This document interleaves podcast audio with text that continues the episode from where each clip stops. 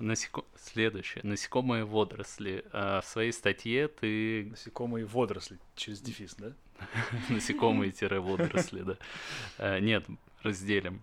А, в своей статье ты описывал, что это такой глобальный тренд, который рано или поздно докатится до всех. Как мы знаем, в, азиатских странах насекомых уже довольно активно потребляют, и, по сути, большинство населения Земли по количеству это такой расхожий продукт, который не вызывает каких-то отрицательных и негативных коннотаций.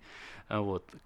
Я бы начала с чуть более такого раннего, не просто с обсуждения того, насколько там привлекательны, нет, не знаю, перспективны или как, а, есть насекомых, а водорослей, а вообще это же, наверное, не сколько тренд, или это вынужденная для многих а, людей необходимость, э, потому что как раз-таки, читая твою статью, я очень заинтересовалась, когда ты писал, что на самом деле животноводство, оно в некоторых там или во многих аспектах, не знаю точно, вредит в целом, да, нашей планете.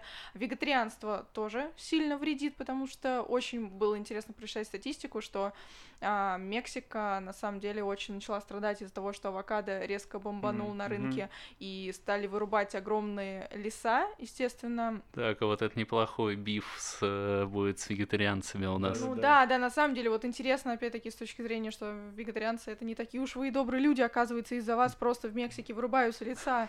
В общем, ужас. Сейчас придут радикальные веганы. Да, да, да, да. Потом феминизм еще обсудим и религию, оставайтесь. Вот, и, и в связи с этим как раз э, появился, опять-таки, не знаю, это странно назвать трендом, или это все таки тренд, вот, да, на поедание это насекомых? тренд сто процентов. Во-первых, uh-huh. немножечко цифр. Э, то есть, типа, 2 миллиарда людей ежедневно включают в свой рацион. Вот кто эти 2 миллиарда, я читала. Кто? Смотри, сейчас перечисляю, я выписал так. всех. Я, я специально знала, что я задам этот вопрос. Да, да, да. У меня все поименно перечислены вот здесь в небольшой книжечке. Ну, кто это? Во-первых, это э, Азия, Таиланд, Китай, Вьетнам. Это Латинская Центральная Америка.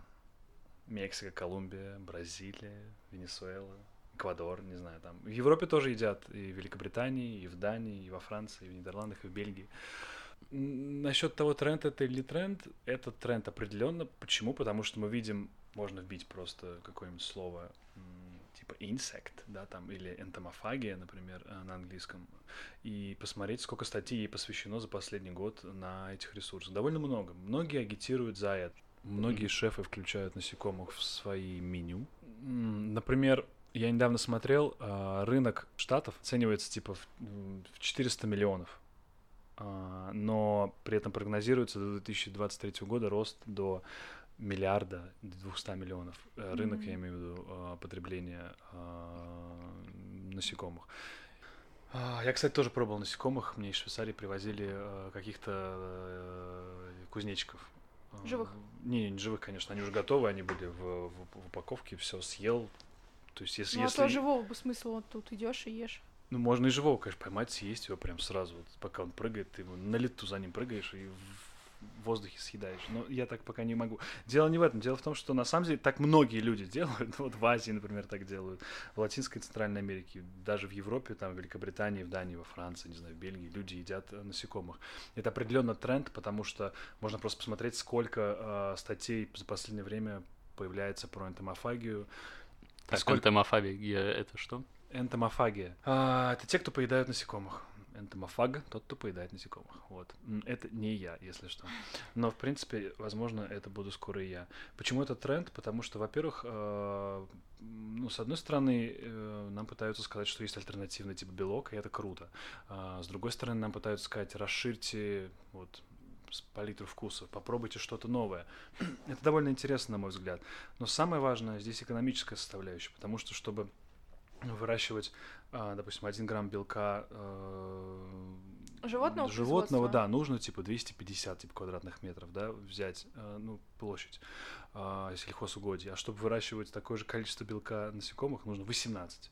И типа и количество воды просто несоизмеримо. Э, типа, условно, 2 литра против 120 для животных. То есть экономически это выгодно. Ну и это может быть вкусно, я в это верю. И раз это едят в Азии, это просто э, культурологически нам не близко, но вот когда у вас будут дети, вы начните их кормить личинками сразу, и, возможно, они вырастут и будут есть личинки, mm-hmm. так же, как Просто насколько борщ. древнее поедание э, вот насекомых в Азии, не знаешь? В Азии, в Африке, я думаю, я думаю, очень древнее. Кстати, если вдруг я ошибаюсь, то будет смешно. Поэтому я не знаю, ребят, на самом деле. Но думаю, что древний, потому что, ну, блин, поймал, съел, самое простое. Но вот отдельно не читал, поэтому, правда, не смогу сказать. С насекомыми более-менее понятно, а водоросли? Ну, водоросли-то, блин, все, наверное, ели вот эту хрустящую водоросль, который продается 10 нори. штучек за нори, да, да 10 штучек ну, за да, все многие водоросли рублей. едят. Он, у меня тут мама недавно в Севастополе была, плавала, плавала, говорит, о, там, ну, в балаклаве, водоросли видит, такая раз сорвала, попробовала, сказала, ну, что съедобно. Вот серьезно, да, то есть нормально, люди, в принципе, современные, продвинутые к этому адекватно относятся, когда хотят расширить палитру вкусов. Да, опять же, кстати, она экономически выгоднее, плюс ты можешь использовать те места, которые ты никогда не смог бы использовать в под другие культуры. Почему еще водоросли это круто? Потому что они а, растут в 10 раз быстрее, чем другие растения. Mm-hmm. То есть, опять же, экономика, которые могут продвигать э, под соусом. Попробуйте, это вкусно. Но на самом деле, э, не знаю насчет вкусно. Я вообще не уверен, что вот много разных водорослей, там красные, бурые водоросли, да, там зеленые водоросли. Я не уверен, что они очень сильно различаются по вкусу. Но я пробовал довольно мало водорослей, чтобы вот так заявлять прям экспертно. Ну вот хорошо, давайте так. У меня есть подруга, которая очень любит устрицы. Она говорит, что она вот очень видит большую разницу между японскими, там, крымскими и французскими. Я не вижу. Не ну, это такой так же, ну, про вино, на самом деле. Кто-то скажет, что видит разницу между тем и тем вином. Это мне кажется, вот это прям очень сопоставимо. А, про устрицы а, мы были на дегустации, mm-hmm. есть на канале а, в Камео. Mm-hmm. Вот разных устриц, японские, там а, русские и так далее. И действительно, когда они рядом. Да, да, я верю в то, что когда рядом, ты, конечно, одну за одной ты будешь чувствовать. Действительно, но, но, но, но если мы говорим не о текстуре, а вот о вкусе, о флейворе даже, да, да вот да, вкус да. и аромат вместе, ты вот увидишь большую разницу. Да. Большую. Да. Ну вот видите, зря вы меня позвали тогда. Ну, может быть, с водорослями такая же штука. А нет, бесспорно, если ты их пробуешь на каком-то большом промежутке времени, типа там раз в полгода, но это смешно говорить о том, что ты вспомнишь эту разницу. Ты, возможно, еще и все это ешь э, с той точки зрения, чтобы распознать вкус, чтобы не просто попробовать и сказать нравится, не нравится, да, вот такая бинарность, а именно с той точки зрения, что я хочу в этом разобраться, то есть подойти к этому вот прям докопаться тогда, возможно, ты будешь ну, серьезнее. Ну, еще, еще один аргумент в защиту собственных слов, а только в том, что водоросли, они более примитивные, э, чем устрицы. То есть они изначально должны быть, поэтому менее вкусные. Mm. Мне так кажется. Надеюсь, что это так. Извините, производитель водорослей, если вас обидел. Так, когда мы пойдем на дегустацию водорослей, напишем опровергающий пост да. и скинем. Представляешь, вы напишите, все водоросли одинаковые. Все абсолютно водоросли с одним вкусом. И Всеволод был, был прав. А, следующее, о чем хотелось бы поговорить, о том, о чем говорил Илья Литвяк в своих лекциях Дудо Пиццы. Илья, привет. Привет, Илья. Open Agriculture, контролируемая экосистема. Тоже, пожалуйста, расскажи, что это, потому что... Что Илья не рассказал. Не. Илья, я шучу, ты рассказал. И на самом деле это очень крутая штука. И это разрабатывала MIT, контролируемая экосистема, в которой можно выращивать растения. Если вот прям в двух словах. По большому счету, это коробка, в которой растет растение, э, допустим, гидропонический или аэропонический, то есть не в земле. И э, его обдувает когда нужно ветер, когда нужно светит солнышко, когда нужно э, минерализация воды меняется, оно обрабатывает за ним, за ним программа сама следит. На самом деле, вот это прям реально за этим будущее. Я серьезно, когда эту штуку посмотрел, очень проникся. Потому что, э, во-первых, это дает огромные преимущества. Э, выращивать можно все в совершенно других... Во-первых, в любых условиях. Начнем с того, что можно выращивать будет. Если наступит ядерная зима, все равно можно будет выращивать свою любимую картошку. Во-вторых, пока, наверное, это дорого, но у них open source, опять же. Открывай, смотри, собирай свою штуку, ставь себе на кухне, э, выращивай клубнику, Почему нет? Наверняка сейчас это дорого, долго, нет нормальных э, мануалов, что-то не переведено, что-то криво. Но главное, что можно делать большие коробки и уже выращивать что-то серьезное. Насколько скоро будет выращиваться, допустим, какой-то реальный урожай для реального города, например, я не знаю. Как, как это трансформируется, я не знаю. Но уверен, что мы, чем лучше мы просто понимаем природу, вот, как бы, на самом деле, основной тренд, тут все, все, о чем мы сегодня разговариваем, это реально, как человечество учится понимать природу. Копает вглубь, смотрит в микроскоп, понимает, как что работает, и пытается внедряться, если это ГМО, например, да, или пытается взаимодействовать каким-то образом с этим, то есть менять э, экосреду, подстраивать под себя, чтобы выращивать, например, растения в данной ситуации. И все. То есть я уверен, что в этом плане это очень крутая штука, за которой буду еще. Используется ли это на кухнях, ресторанах или нет? Ну, может ли какой-то ресторан себе позволить вот иметь такую агросистему? Да. Или это больше что-то производственное, или что-то... Не-не, уверен, что может. Да не, не может, конечно, плюс ко всему. Микрозелень. Вот, вы даже можете зайти в какую-нибудь респуб... республику и купить там вот микрозелень, которые там, или помидоры, которые... Ну, понятно, что это немножечко не то все таки да, это э, без... А, кстати, самая это важная вещь, что когда мы получим все знания, ну или просто условно их оцифруем, то потом уже искусственный интеллект, он же все это оценивает, он вероятности того, как поведет себя это растение, и он меняет экосистему. Вот почему это круто. Чем больше будет знаний в нем, тем он будет умнее. То есть один человек, один классный агроном, первосортный, он никогда не будет носителем всех знаний, как компьютер. В этом еще, как бы, конечно, сила компьютера. Он будет все это высчитывать и давать идеальные условия для растения, э, для роста этого растения. Я говорил то, что э, даже можно находить, например, старые семечки какие-нибудь из э, невероятно каких-то старых времен а, и угу. имитировать э, те условия, которые были да, раньше, потому круто. что они да, сейчас да, да, Не, не вырастут. Ну это все, ну то есть в принципе вот две э, два направления, по которым ученые говорят, что мы можем есть мясо мамонта, например, да, если мы возьмем и вырастим в пробирке, или также мы можем есть огромный банан, который, который мамонт ел, там, вырастим его здесь. Да, это круто. Я верю, что так можно делать. Дальше. Имитация вкусов электродами. Почему это... вообще такой вопрос возник? А нет, тут, мне кажется, можно Есть вообще эту тему обсудить с точки зрения того, что это существует, потому что для многих людей они, в принципе, не знают, что там какие вкусы мы распознаем, а тут типа, о, имитация вкусов электро. Можно просто это обсудить, не поднимать какую-то философскую тему, просто что это существует, откуда это пошло, и как это с точки зрения, э, ну, физики процесса происходит, как вдруг наш организм... Можем это типа, не осуждать, а перейти к ГМО-лудизму. Не, мы можем обсудить это быстренько. Давай. А, имитация вкусов. А, я думал, что все то, что я спросил, это останется, потому что мне как будто бы, а то получается очень искусно, что типа спрашиваешь, я отвечаю, а диалога нет. Да не, конечно, мы все это оставим, что там? Вообще все оставим. Мне кажется, будет здорово имитация вкуса. То есть мы говорим с нормальным человеком, а вот странный человек просто каждые пять минут говорит имитация вкуса. Ты настоящий. Так, а что мы вообще спрашивали? Я бы хотела обсудить э, имитацию вкусов.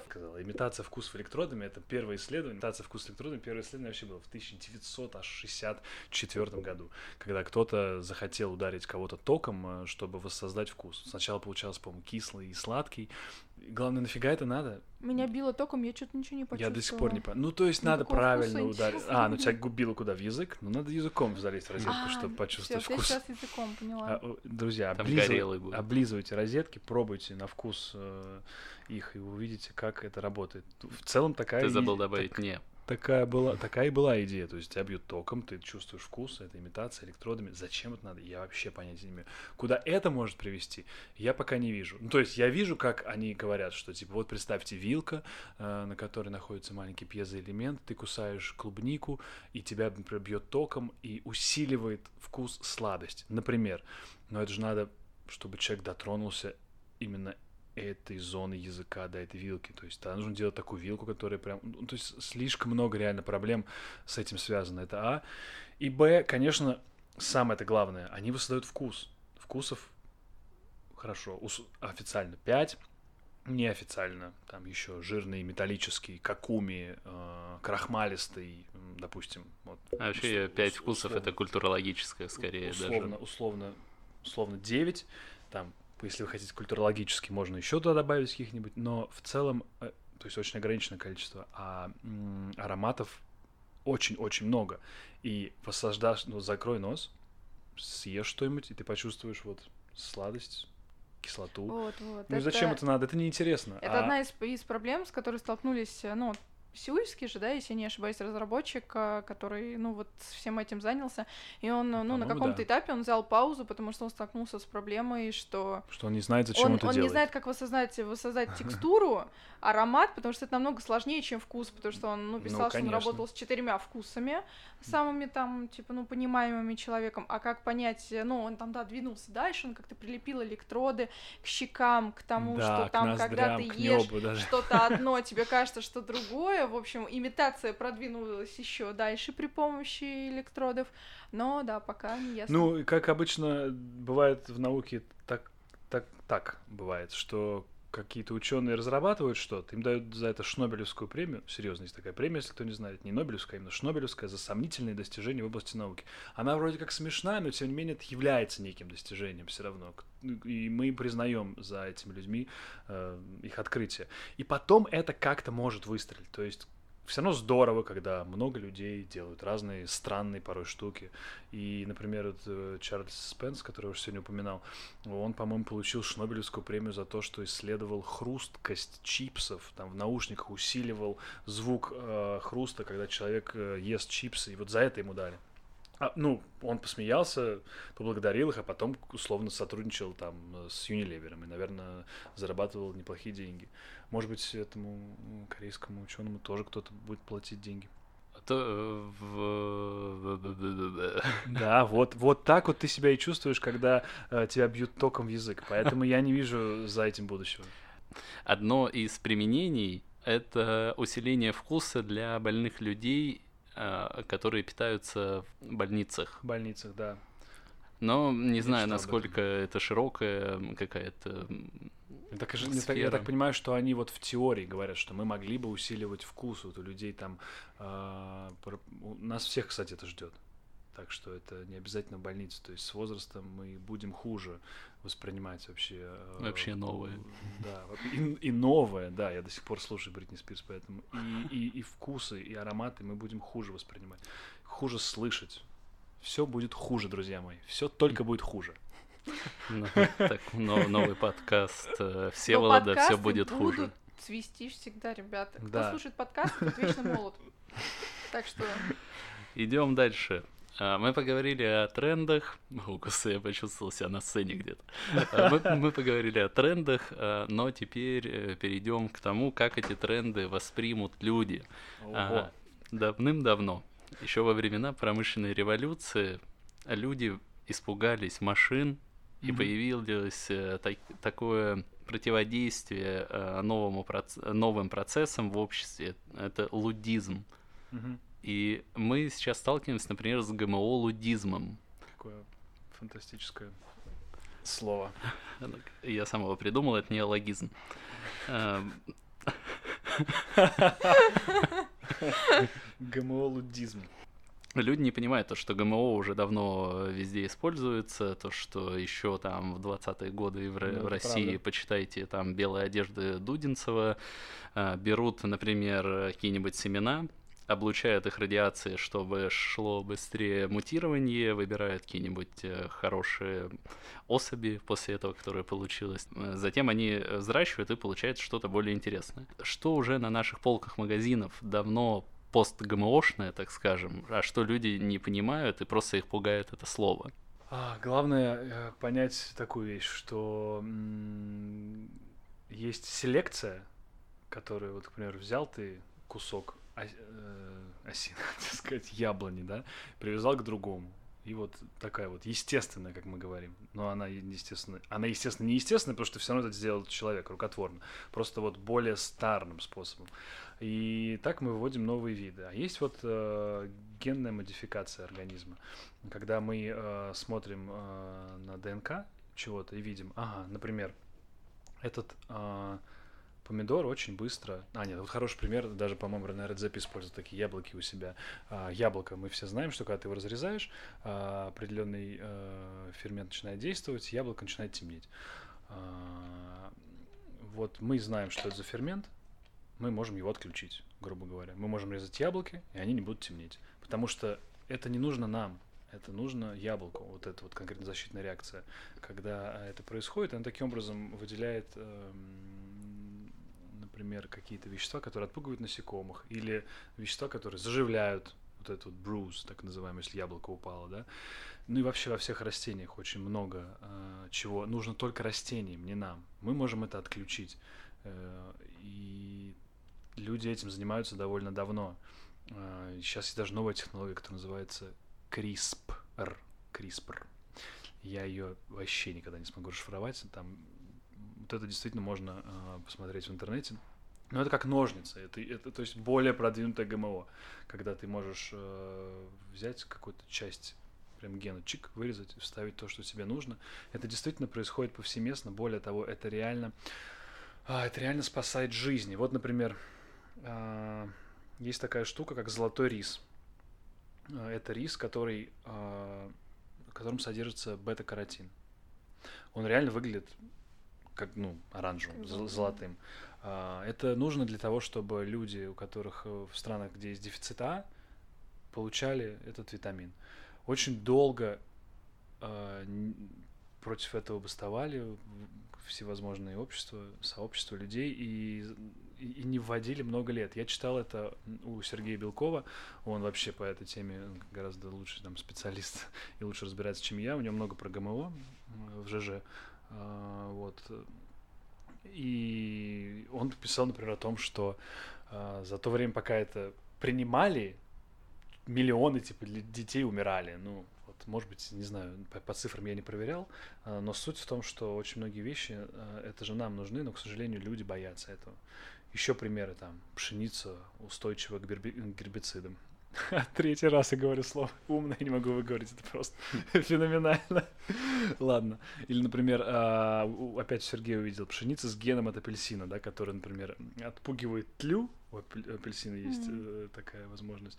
И вот если ты взял вот этот вот ген и встроил в пшеницу, то тля не будет садиться на пшеницу. Я специально говорю очень просто, потому что я не хочу ферменты. Не, мне кажется, про ГМО вот нам сейчас всем нужно очень вот так вот сконцентрироваться и максимально просто донести как бы одну простую мысль. Что, что жабры у вас не вырастут, если вы будете да. есть помидоры. Вот, кстати, да, вот хороший момент. То есть есть вот даже на сайте ВОЗ, да, Всемирная Организация mm-hmm. здравоохранения. Даже на русском есть. Э, то есть говорится, что люди, чего люди боятся. Вот есть там три э, направления, чего люди боятся. Там аллергенности, передача генов как раз, то, что ты съел, тебе передастся гены. И так называемый а, ауткроссинг, это когда э, типа вот растет одна культура, и вот э, она может опылить другую культуру. Вот условно здесь мы выращиваем пшеницу для скота, и вот эта пшеница опылила соседнюю пшеницу для людей. И о боги, Такое, кстати, могло быть и может быть, и поэтому все равно есть все-таки, ну, то есть их просто не сажают рядом. Это раз. Передача генов, э, она э, может происходить, но, в принципе, изначально тестируется все, чтобы это было безопасно. А аллергенность, ну, изначально идея в том, что э, переносят гены из неаллергенных организмов для того, чтобы, опять же, людям ну, как бы не было лишних проблем. И более того, что продукты питания, которые а, полученные на основе традиционных методов селекции, они не так тщательно проверяются, как продукты вот эти ГМ. И в этом и есть... Э... Мы не называем это, да, как, как бы Владимир Путин не, не называет то... Что здесь за политические да? эти? Ну, просто, блин, ну все таки ну, это ГМ там. Так, в общем, а, поговорим о Владимире Путине. Интересно. и, если он ГМ. Ну, вообще, в целом, я честно скажу, я понимаю всех людей, которые это боятся.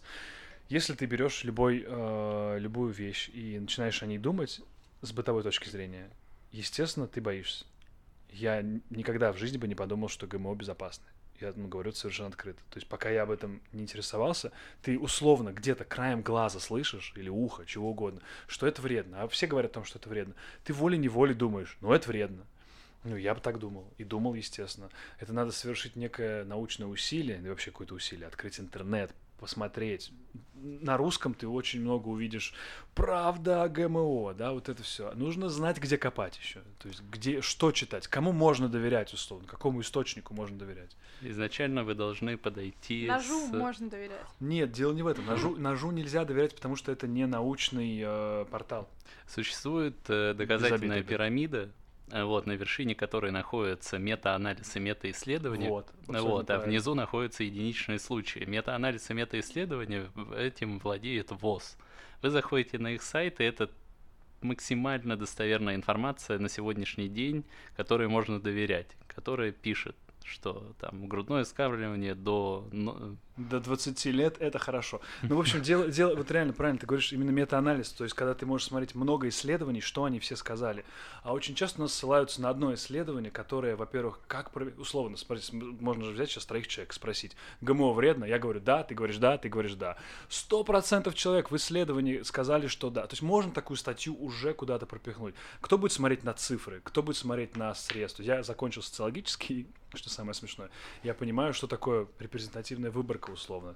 Какое должно проводиться генерализированное, там, рандомизированное исследование, для того, чтобы это как-то научным критерием э, вообще можно было соотнести э, исследование. А очень часто берется... Э, ученые иногда могут говорить осторожно что-то, а журналисты из этого что-то могут раздуть. Ученые пичкают бедных лабораторных мышей какими-то гигантскими дозами, например, аспартама, у которых через не знаю, год начинает развивается рак, и потом говорит, ага, вот видите, значит, и нам нельзя пить аспартам. Но, mm-hmm. кстати, это смешно, потому что я помню, я писал про посластители и, и читал, что человеку нужно выпивать 600 или 300 или 200, неважно, условно, 650 банок колы в день, чтобы так приблизиться хотя бы к этой дозе. А есть такая так называемая доз, доза ATI, типа, э, по-моему, как это слово daily intake. Вот первое, типа, admissible, ну, в общем, рекомендуемая дневная доза, вот, по-русски это так. И um, или acceptable, типа, сколько ты можешь есть какого-то вещества на протяжении всей жизни каждый день, чтобы это было безопасно. То есть вот эти все ADI, их можно посмотреть для любого вещества. Они тоже, кстати, самое смешное в открытом Где их доступе. можно посмотреть? Их можно посмотреть, есть, э, так, это при ВОЗе Э, есть э, комиссия по э, типа пищевым добавкам. Uh-huh. Типа J, joint какой-то.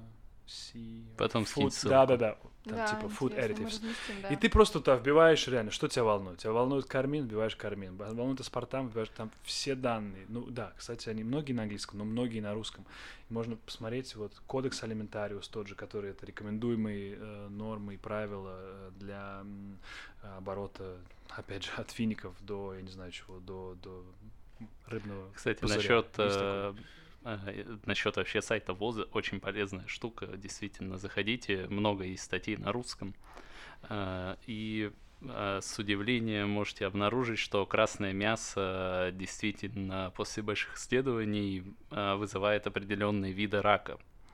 Вот, то, э, поэтому можно отказываться да, от красного мяса. Ну, там, действительно... конечно, опять же, более аккуратно, что Понимаешь, вот просто главное понять одну вещь, что если кто-то говорит, что есть риск, то это вообще, по сути, ничего не значит.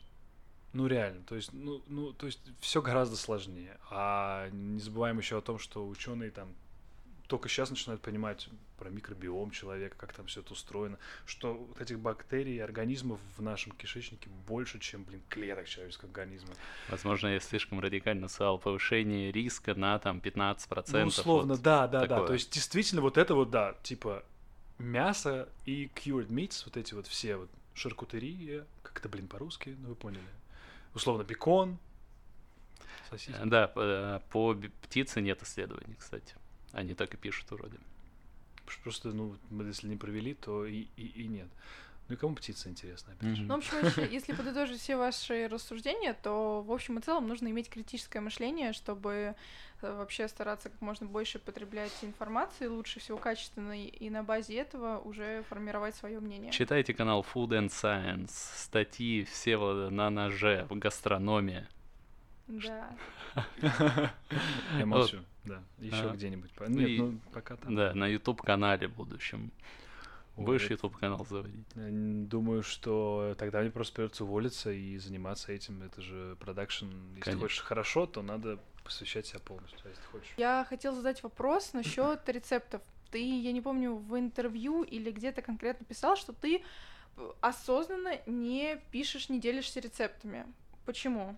Если у тебя огромная база в голове по том, как можно, о том, как можно работать с продуктами, как его правильно приготовить, э, что и как есть, э, даже та информация, которую ты пишешь в своих статьях, э, не все повара этим владеют. И почему ты тогда не выдаешь какие-то даже вот элемент, ну, какие-то рецепты? Ну, во-первых, потому что реально рецептов просто бесконечное количество. То есть, если раньше рецепты были э, такие, ты смотришь, как человек готовит, это как шоу, условно. Джейми Оливер там, да, обожаю его, кстати, серьезно. Я до сих пор, мне кажется, могу с удовольствием смотреть. Uh, happy Days. Вот. А потом люди начали говорить, там, вот, берем столько-то чашек и так далее. То сейчас все поняли, что нужна метрическая система. Я, я смотрю иногда э, китайских каких-то домохозяек, у них все четко по граммам, что они кладут. На английском субтитры, если они э, иногда автоматически, иногда они сами подписывают. То есть, э, ну, ну настолько прям протяни и возьми. Вот, какого-то супер чего-то. Я, если бы я сам еще готовил бы, если бы там на какой-нибудь кухне постоянно, да, там тест kitchen, условно, там, в белом кролике. Вот мы бы тогда бы с Владимиром Мухиным бы делились, может быть, рецептами. Но я этого не делаю, то есть поэтому э, просто не, не, не вижу смысла. Вот из этих соображений. А, и еще, конечно, я не всегда могу подумать, как мой среднестатистический читатель, что ему интересно. Я все равно по методу Артемия Лебедева пишу то, о чем мне интересно. То есть, как бы я поэтому я не спрашиваю вот эти бесконечно, а что вам интересно. Может быть, это неправильно. Иногда приходит какая-то обратная связь, просто кто-то пишет, а ты не мог бы вот об этом? Или э, там, а вот мне интересно это. Хотя, конечно, чаще отвечаю просто так же в личку, я из этого не делаю статью. А что ты имел в виду? Что интересно может быть?